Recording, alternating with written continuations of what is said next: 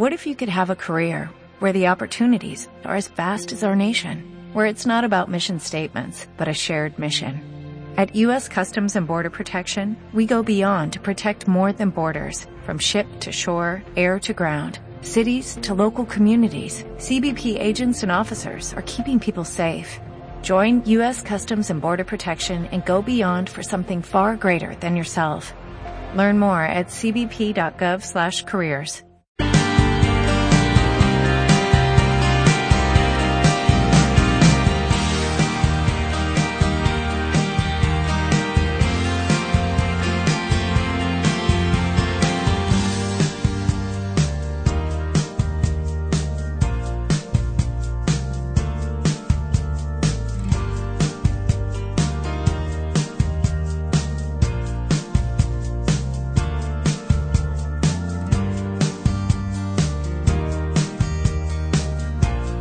Le damos los buenos días a Fernando Pizarro, alcalde de Plasencia del Partido Popular y también portavoz del Partido Popular en Extremadura. Muy buenos días.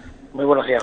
Y también quería darte pues el pésame, ¿no? Porque murió un compañero, Paco Gil, em, un político y una persona magníficas. Pues sí, además un hombre muy muy generoso con esta ciudad a lo largo del tiempo, aún no siendo placentino de nacimiento, lo era la adopción y, y él ha invertido muchos esfuerzos en esta ciudad, en muchos ámbitos, no solo de la política a través de su concejalía de turismo durante ocho años, sino también a, través del fútbol, de lo, de, él fue un hombre muy muy comprometido con el deporte, particularmente con el fútbol, ocupó puestos de relevancia en la UPP y también en la en la Federación Extremeña de Fútbol, un empresario muy reconocido, ¿no? Está al frente del rincón extremeño y además, eh, pues contribuyó con sus propios recursos a, a, tener realidades que hoy disfrutamos todos, como es el caso del campo de fútbol que llamamos municipal y que, bueno, pues si al final hay consenso por parte de todos, pues eh, yo espero que llegue su nombre cuando todo esto pase, esta situación tan difícil en la que no nos ha permitido ni despedirnos, eh, como me decía, una persona como él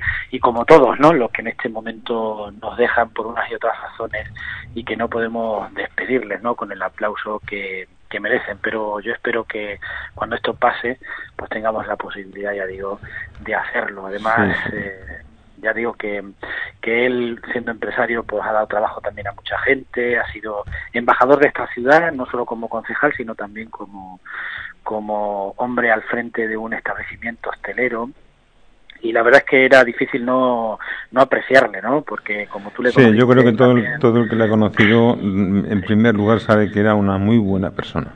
Sí, es cierto. Era un hombre de pocas palabras y, y de grandes gestos y de grandes acciones, ¿no? Y hemos seguido su enfermedad a lo largo de todos estos de todos estos meses y al final nos ha dejado especialmente joven porque en estos tiempos que corren eh, dejar este mundo con 77 años pues es una persona joven y que tenía mucho todavía que aportar ¿no? yo fui su compañero en, en dos legislaturas una en el gobierno y otra en la oposición eh, él fue además el protagonista de un episodio que recordaremos todos que le entregó el bastón de mando a Lía María Blanco en, aquel junio de 2003, ¿no? Con una anécdota muy divertida y que y que él pues era propio, era un hombre pues como decíamos de gran corazón, muy buena gente y por lo tanto pues pues que yo en este momento no recuerdo muy bien, ¿la, la puedes tú recordar? Sí, él fue el que le dio, él, como era un hombre de pocas palabras, se ponía muy nervioso también, mira, tuvo que llevaba ocho años el gobierno y, y eso de, de, estar en el escenario público ser el protagonista, ¿no? Y, y, le dijo algo así a Elia María Blanco, el, man, el, el mandón de basto, le dijo, ¿no? Así, te entregó el mandón de basto. Y, y fue muy divertido, aquello hizo que aquella situación tan tensa que vivimos en el 2003 con la ruptura del partido, etcétera, etcétera, eh, pues, pues bueno, se, se, dulcificara un poco gracias a la acción de grandes hombres, no solo por esta anécdota, sino por la intervención de hombres como Paco Gil y Paco Corisco, ¿no? O Félix Macías, sí, que fueron hombres que permitieron que luego aquella transición del enfrentamiento pues llevara a la unidad del partido de nuevo, ¿no? Así que ya te digo que le tenemos mucho que agradecer, yo particularmente lo mucho que me enseñó, buen amigo de mi padre también, era difícil ir al rincón extremeño y no verle allí, ¿no? Y, siempre, ya digo, generoso con todos. El último homenaje que se le hizo fue cuando se, se reinauguró el Rincón Extremeño con el nombre del Rinconcito, con una, una gran transformación que tuvo aquel, aquel espacio. Al frente estaban sus hijos, están sus hijos, y, bueno, tuvimos la oportunidad de decirle lo importante que, era para esta ciudad. Él ya digo, como hombre humilde, pues este tipo de cosas le costaba mucho afrontarlas, pero tuvimos la oportunidad de decírselo. Oye, como portavoz del Partido Popular en Extremadura, ¿qué, mm, ¿cómo valoras eh, la, la gestión que se está haciendo? Bueno, pues mira, yo lo sufro de manera especial y personal, ¿no? porque como todos los alcaldes, eh, todos, eh, sean del partido que sean, pues estamos en primera línea y cualquier cuestión que se produzca en cualquier centro, en cualquier familia, en cualquier persona individualmente, lo primero que, al primero al que le llega esa petición de ayuda, evidentemente, es al alcalde, ¿no?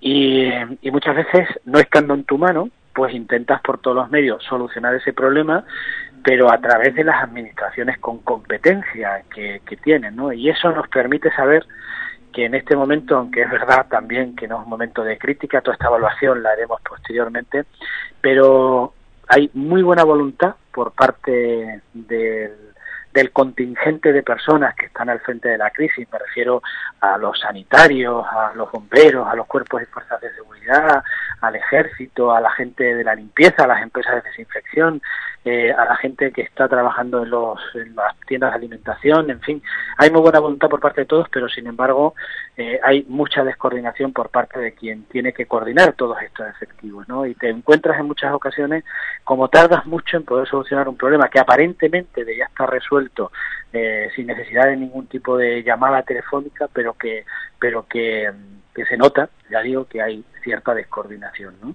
en ese sentido entre aquellos que desde el punto de vista político deben hacerlo. Esa es la mayor crítica que yo puedo hacer ahora y la descoordinación es muy grave porque al final, pues, eh, tú creas mucha incertidumbre en el ciudadano, eh, creas mucha mucha alarma, eh, evidentemente estamos hablando de cosas eh, eh, las pequeñas cosas se resuelven inmediatamente. Estamos hablando de cosas quizá un poco eh, más eh, más problemáticas en las que uno necesita más más recursos, ¿no? Y sin embargo, pues ya digo, hay cierta descoordinación. Aún así, la coordinación, los alcaldes la intentamos mantener siempre con las con las personas que de alguna manera están al frente de, lo, de las cosas más sensibles en mi caso, por ejemplo, yo tengo una coordinación, eh, yo creo que bastante eficaz con el área de salud para cualquier cosa que yo pueda ayudar y que ellos pueden ayudarnos a nosotros, ¿no? Eh, porque nos llegan cuestiones y rápidamente pues la pones en conocimiento del área de salud para que para que le den una salida eh, rápida, ¿no? Muchas veces no es tan rápida como quisiéramos porque la situación sanitaria sobre todo es bastante delicada en este momento que estamos atravesando el punto ese eh, difícil de que suben los contagiados, suben los fallecimientos. 72 sanitarios con afectados. Además hay eso, ¿no? Esa es una de las grandes críticas que, eh, que podemos hacer a quienes nos gobiernan, ¿no? Eh, porque aún no han llegado los sistemas de prevención y nuestros sanitarios no pueden estar solo al arbitrio de las eh, de las mascarillas que están haciendo nuestros voluntarios, que es un parche y que repartimos eh, y que se hacen por parte de los voluntarios y se coordina por parte de ellos por protección civil, pero eso es un parche. Necesitan. Es que llevamos ya prácticamente 15 días desde el estado de alarma este que tenemos y, y, y hoy no, mañana. Y así todos los días. Es una cosa que si no la vemos, yo creo que no la hubiéramos llegado a creer, que esté la sociedad, la sociedad proveyendo de, mascarillas y de cosas y tal, todo el mundo, todo menos el gobierno. Es que es, patético, ¿no? No sé. La descoordinación se nota en eso. Eso, eso es un problema que no es del gerente del área de salud, que pone todo su empeño en poder solucionarlo. Es un problema que viene de la Junta directamente y del gobierno central. Pero prueba de que se está trabajando con mucha descoordinación es que nos llegaron unos equipos para poder hacer pruebas de coronavirus y venían defectuosos, ¿no? Porque se las había encargado una empresa que no tenía las certificaciones oportunas, por lo tanto era casi un engaño. Sí, sí, luego dijeron que eran 9.000 y son 50.000, o sabe Dios los que, los que serán, y para un gobierno que dice dejadme solo que esto lo arreglo yo, y no ha dado ni una. Es una cosa insólita, no sé si se habrá otro caso en el mundo, ¿no? De un gobierno tan desaliñado. Bueno, de hecho, en la, en la prensa internacional están poniendo a España como ejemplo de mala gestión de una crisis de estas características. Ya digo, no solo de la crisis sanitaria, que estamos comprobando cómo es nefasta, ¿no? Todavía seguimos viendo a Fernando Simón, el hombre, salir todos los días en la tele, que nos está diciendo ahora todo lo contrario que nos dijo hace dos semanas. Eh, que el hombre, oye, imagino que estará bajo órdenes también de, de, del gobierno, pero de alguna manera no es, no es la persona de confianza, ¿no?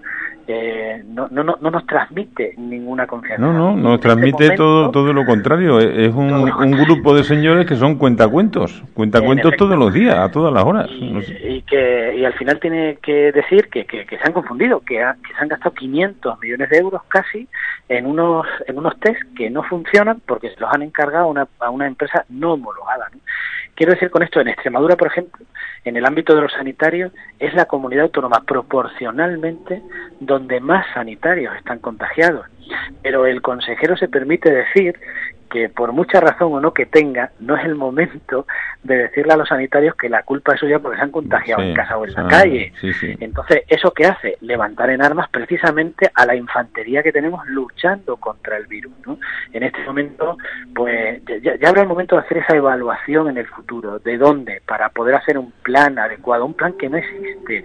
En Extremadura se aprobó una, una ley de un plan de emergencia, protección civil, y, ese plan no existe. Por lo tanto, nosotros no estamos preparados para, para una situación de estas características y es verdad que no la pensábamos, no pensamos que nunca se diera, pero precisamente eh, las legislaciones están para cumplirla y tener este tipo de cuestiones, ¿no? Y no que en muchas ocasiones se está improvisando. Por eso, eh, a mí no me gusta mucho hablar de, de la crítica en este momento, pero, aquí también hay, también hay que hacerla, porque luego no esperes que estos vayan a aceptar la crítica después. Eh, eh, hay otro aspecto que es el económico. Hay un tapón con los ERTES estos que no sacan para adelante eh, ninguno. Hay miles de, personas que están esperando una respuesta que no saben si la tendrán y estos parece que están perdiendo tiempo a ver si llega, llega y se paga otra vez la próxima seguridad social. Es que no, no, no sé ni lo que traen entre manos porque es que, dadas las circunstancias y la gravedad que estén marrullando todo el santo día, es que es, es para no, para retirarles la palabra, ¿eh? para empezar. La confianza la confianza que depositaron los españoles en ellos, ¿no? Y, y, así la están, lo están dando a demostrar, ¿no? ¿no? No son capaces de controlar una crisis sanitaria, pero tampoco son capaces de arbitrar las medidas oportunas. Ni de dimitir, ni de dimitir una vez que se ven incapaces, deberían dejar que alguien, que alguien se pusiera al volante de esto, ¿no? Porque, claro, esto es muy serio. No, y además eh, no hay eh, no hay una comunicación, además, se toman las medidas de manera unilateral. Eh, como te decía antes, cuando sucedió la crisis, nosotros eh, dentro del PP comparamos mucho esta crisis con la famosa del ébola. Claro, la del ébola nos parece de risa. Sí. Al lado de lo que está sucediendo ahora. Pero en aquel momento. Hay que recordar lo que, lo que decía. Hay que recordar ahora cómo esa izquierda que ahora nos pide no hagamos crítica, ahora es momento de luchar todos juntos esa, esa izquierda es la que pidió la dimisión de Rajoy y salió a la calle porque se había muerto un perro. Entonces, yo creo que es cierto que la crítica, lo que pasa es que nosotros no somos iguales que ellos, ¿eh? eso también es cierto. La crítica hay que hacerla y la crítica hay que hacerla de manera constructiva y de, de manera leal, de manera fiel a, la empresa en la que estamos todos metidos, que es poder solucionar esto. Y que la crítica debe servir para que el gobierno actúe, actúe en favor de los autónomos, que en este momento muchos no saben si van a tener para comer eh, el mes que viene, y el mes que viene está a punto de empezar, y también con los sanitarios que están al frente de la situación. Por eso digo que eh, la crítica eh, vendrá eh, del, otro día en el Congreso, en, el, la ampliación del estado de alarma, hubo una crítica profunda por parte de los, de los portavoces, pero sin embargo el PP se mantuvo leal y dio su voto positivo a la ampliación de la alarma, como no podía ser de otro modo.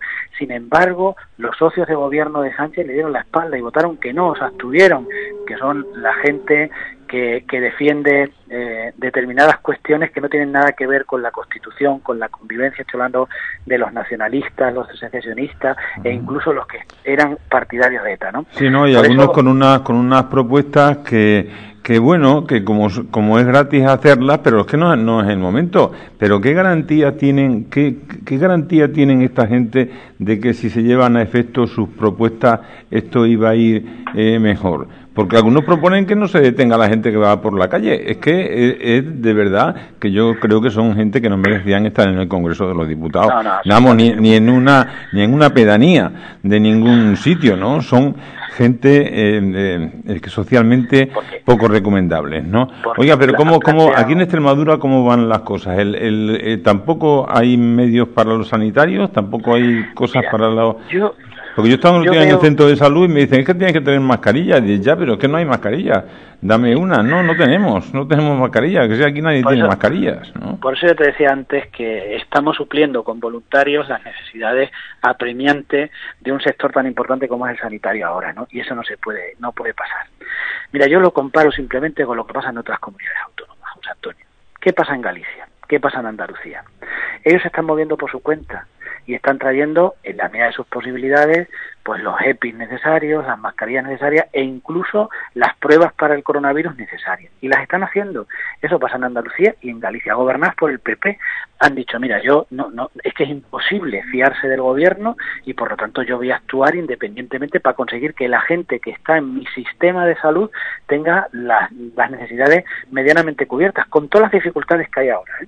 Porque no es fácil encontrar en ningún caso eh, ni reactivos para hacer las pruebas ni mascarillas, pero se han buscado la vida y lo han conseguido. Esta semana han empezado en Andalucía a hacer pruebas masivas en la calle del coronavirus.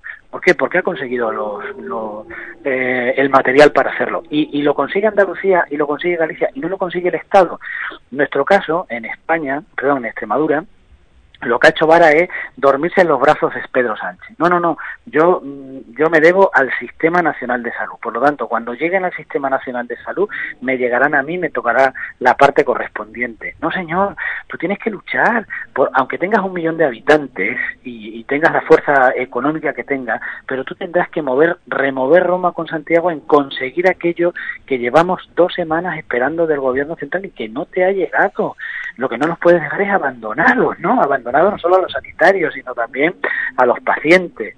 Y, eh, y, eso en Extremadura no se ha hecho. Yo digo que se han tirado abrazos del gobierno y el gobierno no tiene capacidad. Bueno, parece que hemos, podido mandar 11 equipos estos de respirar a, a Madrid. es nuestra contribución, ¿no? Humilde, pero nuestra contribución. yo la solidaridad me parece muy bien, pero ¿tú no crees que en Extremadura se necesita? Pues no lo sé, no lo sé. Ahora se anunciaba que se iban a, abrir eh, otras cuantas de, de UBIs aquí en, el hospital, ¿no? Cinco, cinco. En ese sentido, ya sabéis que el, hospital se ha ido adaptando eh, en virtud del criterio de las autoridades sanitarias, de los médicos que hay ahí, del gerente del área de salud, pues ampliando los espacios para, para condicionarlos de manera que podamos tratar a la gente que llega con síntomas y evidentemente tener más espacio en UCI para poder tratarlo. Por esa razón y porque estamos en el momento álgido, como veis los contagios suben, los fallecimientos suben, la gente en UCI sube, por lo tanto estamos en ese momento eh, importante de la crisis, no sabemos cuánto durará, calculamos que posiblemente hasta la semana que viene durará, bueno pues eh, evidentemente nosotros los recursos los tenemos que tener, sí, yo, yo entiendo que Madrid los necesite y que les ayude en la medida de lo posible, pero lo que no podemos dejar desatendidos son nuestros a nuestros hospitales, porque si sube vamos a necesitar esos equipos nosotros, ¿no? Por lo tanto, está muy bien la solidaridad, pero yo creo que en la medida de lo posible hay que tener en cuenta que nosotros estamos necesitando determinado material y no podemos no podemos compartirlo simplemente porque hay que atender a los enfermos de, de la comunidad autónoma. 69 muertos en Extremadura eh, ¿Y en Plasencia tenemos cifras? Pues mira, acaban de actualizar las, eh, las cifras. Yo no, justo cuando eh, entraba a hablar con vosotros eh, intentaba verlo, pero es muy posible que nosotros ya hayamos superado la veintena de fallecimientos y mm, del área de salud, Plasencia y todo su entorno. Daros cuenta que en nuestro área de salud hay 34 residencias de mayores, en Plasencia y en todos los pueblos del entorno del área de salud.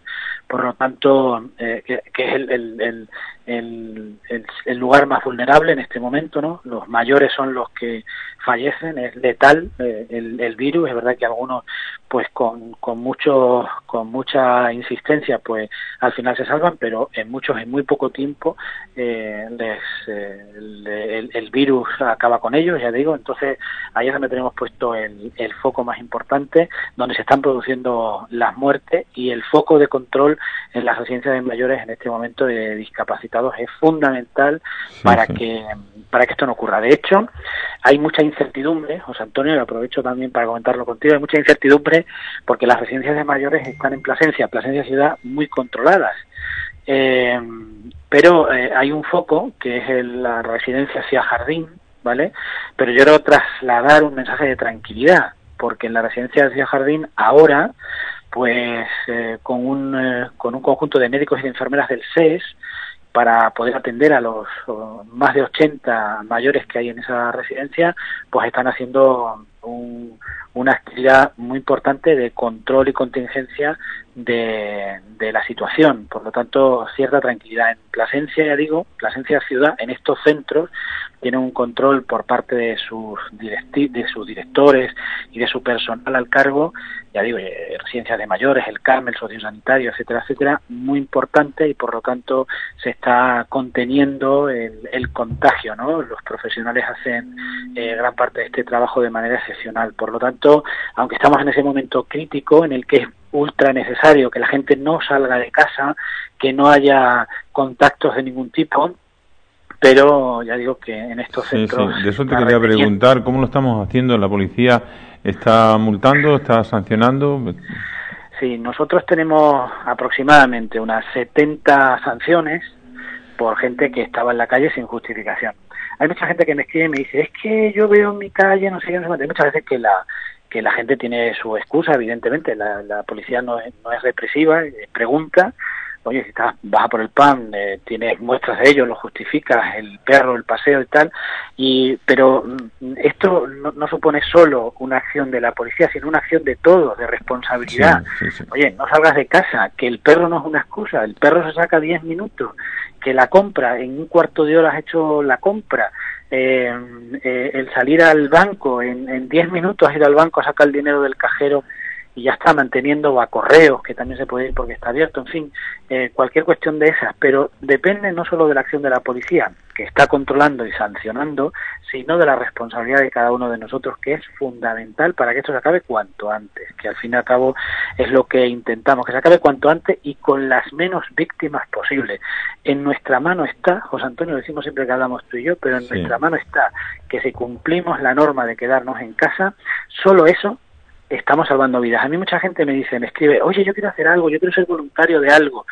Y en la medida de lo posible, bueno, pues si se puede hacer una tarea de voluntariado, está bien, pero el voluntariado más importante es quédate en casa, no salga, no tengas contacto con nadie, sal lo justo y necesario para poder vivir con normalidad eh, y ya está. Y ese es el mejor voluntariado, de verdad. Ese, esa es la mejor tarea que podemos hacer todos y cada uno de nosotros. En cuanto a las medidas que tomó el, el gobierno de la ciudad, eh, que eran algunas tasas, luego posteriormente la Diputación ha anunciado que retrasa eh, también, no sé si un mes, un mes y pico, el cobro de los recibos del IBI y todo eso, que supongo que se dan también los de la ciudad, los que se retrasan. ¿Hay alguna otra que, que eficacia están teniendo? Mira, nosotros estamos haciendo en este momento eh, varias cosas en materia económica los servicios de intervención, tesorería y secretaría están eh, desde casa trabajando eh, a pleno rendimiento. ¿Qué estamos planteando nosotros? Primero, nosotros todas las facturas que han ido entrando en, las plataformas municipales se están pagando. ¿Pero qué plataformas son esas? Porque yo he estado también eh, queriendo llamar a información y no me cogen nunca el teléfono. No, las plataformas digitales. Los empresarios que tienen una factura la introducen en un sistema informático que se llama FACE. Entonces, de ese modo, llega de manera inmediata a intervención. Intervención las valida, se firman por parte de los políticos, el concejal de turno del servicio que haya pedido ese esa, esa cuestión, eh, yo como alcalde, concejal de Hacienda y Tesorería paga. Este trámite le estamos haciendo muy rápido. Tú has llamado información del ayuntamiento, dices. Claro, sí. Eh, nosotros en el ayuntamiento... Bueno, te dicen, si quieres información, marca el 1 y marco el 1. El único, el único, la única persona que está en el ayuntamiento físicamente es un conserje, ¿vale? Uno, que, que está al tanto de, de, bueno, de las cosas que pueden suceder, las cosas que puedan llegar, si llegan cargamentos de, de mascarillas, por ejemplo, para luego repartir la protección civil, etcétera, etcétera, ¿de acuerdo? el empresario que tiene una factura no, no llama por teléfono, introduce en ese sistema la, la factura. Yo ayer firmé un mandamiento de pago de 200.000 euros y hace cinco días de 300.000. Es decir, que todas las facturas que han llegado, nosotros en este momento estamos, eh, podemos decir, de todo lo que había entrado en el 2020 a cero. Eh, se van tramitando se van tramitando a medida que van entrando de manera que nosotros, pues todas esas facturas que entren se paguen y las empresas que nos dan servicios tengan posibilidad de tener ese dinero lo antes posible. Oiga, vemos, vemos eh, es que tengo que acabar a la una, vemos eh, que hay por las calles personal eh, trabajando de limpieza y demás, y también de jardines, todo eso, bueno, supongo que será necesario, la limpieza hay que seguir haciéndola, pero también corren un riesgo, ¿no? ¿Qué cosas, qué cosas son imprescindibles?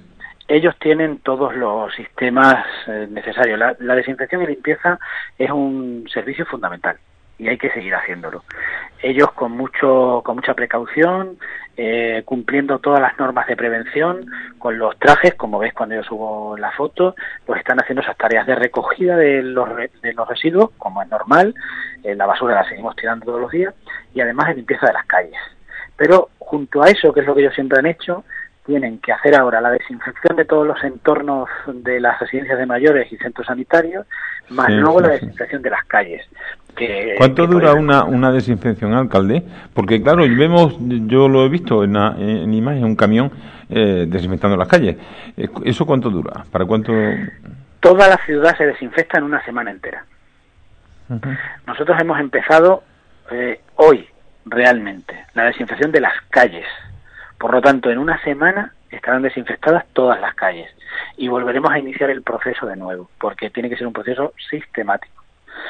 Y luego, parques y jardines hay mucha gente que me dice, es que la gente está desbrozando, está desbrozando determinadas zonas que obligatoriamente por el decreto necesitamos desinfectar. Si no desbrozamos, no podemos desinfectar. Entonces, pido tranquilidad a la gente que cuando vean a los de parques y jardines haciendo esta tarea es que es una obligación, una obligación del decreto, porque podemos tener un problema, primero por no tenerlos desinfectados y en segundo lugar determinadas zonas también de incendio y eso provocaría un añadido complicado a la situación. No sumemos cosas cosas malas. Oiga, que eh, ¿cuánta, eh, ¿cuánta gente hay infectado? No sé si hay algún ritmo que se van infectando cada día eh, tantos en la ciudad? ¿O vamos mermando eso, que es lo que todos queremos ver? En este momento los infectados suben. Si hiciéramos más pruebas, pruebas que no tenemos y que el SES no puede hacer, y que la Junta no tiene los medios para poder hacerlo y los laboratorios están hasta arriba, seguro que contagiados había muchos más. Pero aún así se hace una valoración diaria que estará a punto de salir hoy, exactamente el número de infectados que hay en el área de salud de Plasencia no en Plasencia ciudad, sino en el área de salud. Y como digo, esos infectados van subiendo paulatinamente. Nosotros en Extremadura, el dato que teníamos hoy es que ya hemos superado los mil infectados. Reitero, serían más si hicieran las pruebas a, más gente, de manera, de manera completa, a todo el mundo, ¿no? Pero como eso no se puede hacer, tenemos unos datos, bueno, que, que nos permite saber que a quien le hacemos la prueba, saber de cierto quién lo tiene. No sé si el consejero mantiene a los alcaldes, por lo menos a los más importantes, informados de los pormenores que luego, bueno, que no se hacen públicos, secretillos, cosas que consignas, no. El consejero no, yo particularmente ni con el gerente del SES yo he tenido comunicación, pero tengo que decir en honor a la verdad que sí eh, yo he tenido durante la semana anterior en dos ocasiones comunicación con el presidente de la Junta, con el presidente Monago, con la presidenta de la Diputación, con la que esta semana he podido hablar, con el presidente de la Federación de Municipios. Por lo tanto, con ellos sí compartimos datos, secretos hay pocos, la verdad, pero compartimos los datos que nos posibilitan ser eficaces en la medida de lo posible a los alcaldes a la hora de tomar decisiones. Y tú con todo lo que ves, ¿cuándo crees que empezaremos a, ver eh, la luz al final del túnel? Pues mira, yo creo que estamos en el momento crítico y este momento crítico se va a alargar. Por los datos que a mí me dan las autoridades sanitarias, muy seguramente hasta la semana que viene. Es decir, que nosotros la Semana Santa la vamos a pasar en ese momento crítico. Como todo el mundo ya sabe, nos están diciendo que esto no va a ser una campana, ¿no? Que eh, asciende, hace una curva y luego baja, sino que va a ser en forma de U. Por lo tanto, eh, ahora estamos en el momento de subida, eh, luego habrá un momento de, que en el que se mantengan las cifras y luego posteriormente irán bajando. Y ese, baja, esa, esa bajada pues se producirá aproximadamente a mediados de abril. Por lo tanto, bueno, pues aún nos queda eh, nos queda unos días para ver cómo la cosa primero se equilibra y luego va bajando. Te estarás cuidando adecuadamente porque hasta generales de la Guardia Civil, que esos son bien aguerridos, están cayendo. Sí, bueno, yo mantengo, yo voy al despacho por las mañanas, que es de donde estoy hablando. En el despacho solo estamos el conserje y yo, o sea que aquí no tengo contacto con nadie más. Y luego me recluyo en casa, o sea que intento mantener todas las medidas de, de seguridad, de prevención, no solo por mí, sino por, por mi familia, evidentemente, ¿no? Y por estar al, al, al, mando en la medida de lo posible de todo esto que no tiene más mérito que el de cumplir con mi responsabilidad, pero intentar por todos los medios hacer lo posible porque la gente esté tranquila y tenga, bueno, pues una vida medianamente normal en esa situación tan anormal en el que vivimos. Sí, tenemos que pedirle a la gente que por favor se queden en casa, que no le den demasiada guerra, que no le den ninguna guerra, si puede ser, a la policía local que hace un esfuerzo y se arriesga, a la Policía Nacional, a la Guardia Civil. ¿Ha estado aquí la UME ya? Pues eh, la OME viene a la semana que viene. Mañana viene la Brigada Extremadura a hacer tareas de vigilancia junto con la Policía Nacional Local y la Guardia Civil. Eh, eh, y, son de gran ayuda, la verdad, porque la presencia del ejército siempre, bueno, pues ayuda mucho, tranquiliza mucho. Son 20 agentes más, en este caso soldados, que vienen a hacer esa ayuda. Y quiero avisar, quiero avisar, si me lo permite, quiero avisar a todos de que esta tarde, habida cuenta de lo que sucedió hace una semana, la, subdelegación del gobierno ha dado orden a los cuerpos y fuerzas de seguridad de que controlen las entradas y salidas de la ciudad, de todas las poblaciones, de manera que la gente que se mueva en sus coches lo haga solo justificadamente. Hace una semana mucha gente pues dejó su piso en Plasencia y se fue el fin de semana a las parcelas que tiene en lugares cercanos, ¿no? Y eso está prohibido por el decreto, entonces van a controlarlo. Digo sobre todo para que no le caiga de susto, porque le pueden parar en la salida. Eh, evidentemente, si no lo tiene justificado, no solo decirle que se dé la media vuelta, sino que en algún caso, pues le podrían sancionar. Entonces, eh, ya digo, vamos a ser cumplidores hasta el extremo eh, para poder hacer que esto pues acabe cuanto antes y salvemos las más vidas posibles. Sí, pues terminamos con lo que tú quieras. Eh, sobre todo yo creo que, que seguir pidiéndole a todos los eh, ciudadanos, bueno, a todas las personas que nos oigan, no solo de aquí de Plasencia, sino de todo de todas las comarcas, eh, que por favor que cumplan esto, que hay mucha gente cumpliendo y, tenemos que cumplir todo, si no, no nos servirá de mucho. Sí, además, mira, las poblaciones del entorno están surgiendo muchos casos ya. Eh, las poblaciones de nuestro entorno son donde hay una, una edad más avanzada de la población. Por lo tanto, ya digo, eh, El Torno, Piornal, Navaconcejo, Montehermoso, en fin, en muchos sitios están apareciendo casos. Por eso el cumplimiento de las normas estrictas es necesario al 100%. Y yo junto con eso, con ese mensaje tan importante de decirle a la gente que se quede en casa, también trasladar un mensaje de cierta tranquilidad. Estamos trabajando, y antes no pudimos concluir esa parte, en poder ayudar a aquellos que ahora tienen esa situación económica tan complicada, y estamos intentando hacerlo. En muy breve espacio de tiempo tendremos soluciones. Cuando tengamos la posibilidad de hacer un pleno, ya tomaremos determinaciones importantes. Y que todos los servicios sociales están a disposición del que más lo necesita. Estamos teniendo ese momento malo ahora, pero en breve este momento malo llegará a su culmen y comenzará a bajar. Vamos a tener paciencia y sobre todo la esperanza oportuna para hacer frente a esta situación tan complicada. Estás bien de fuerzas, ¿no? Y de ánimos. no me flaquean, aunque después de 14 días de teléfono entre las 8 de la mañana y las 2 de la mañana, pues se hace difícil, pero pero bueno, que, que sí, que yo mantengo la fuerza, ya sabes que en ese sentido yo tengo fortaleza para afrontar esto. Que te agradezco mucho que nos atiendas eh, siempre y el esfuerzo y la dedicación que haces a, a tu ciudad, ¿no? Eh, un abrazo muy grande, cuídate. Un abrazo, José Antonio, un abrazo muy grande. Adiós. Adiós.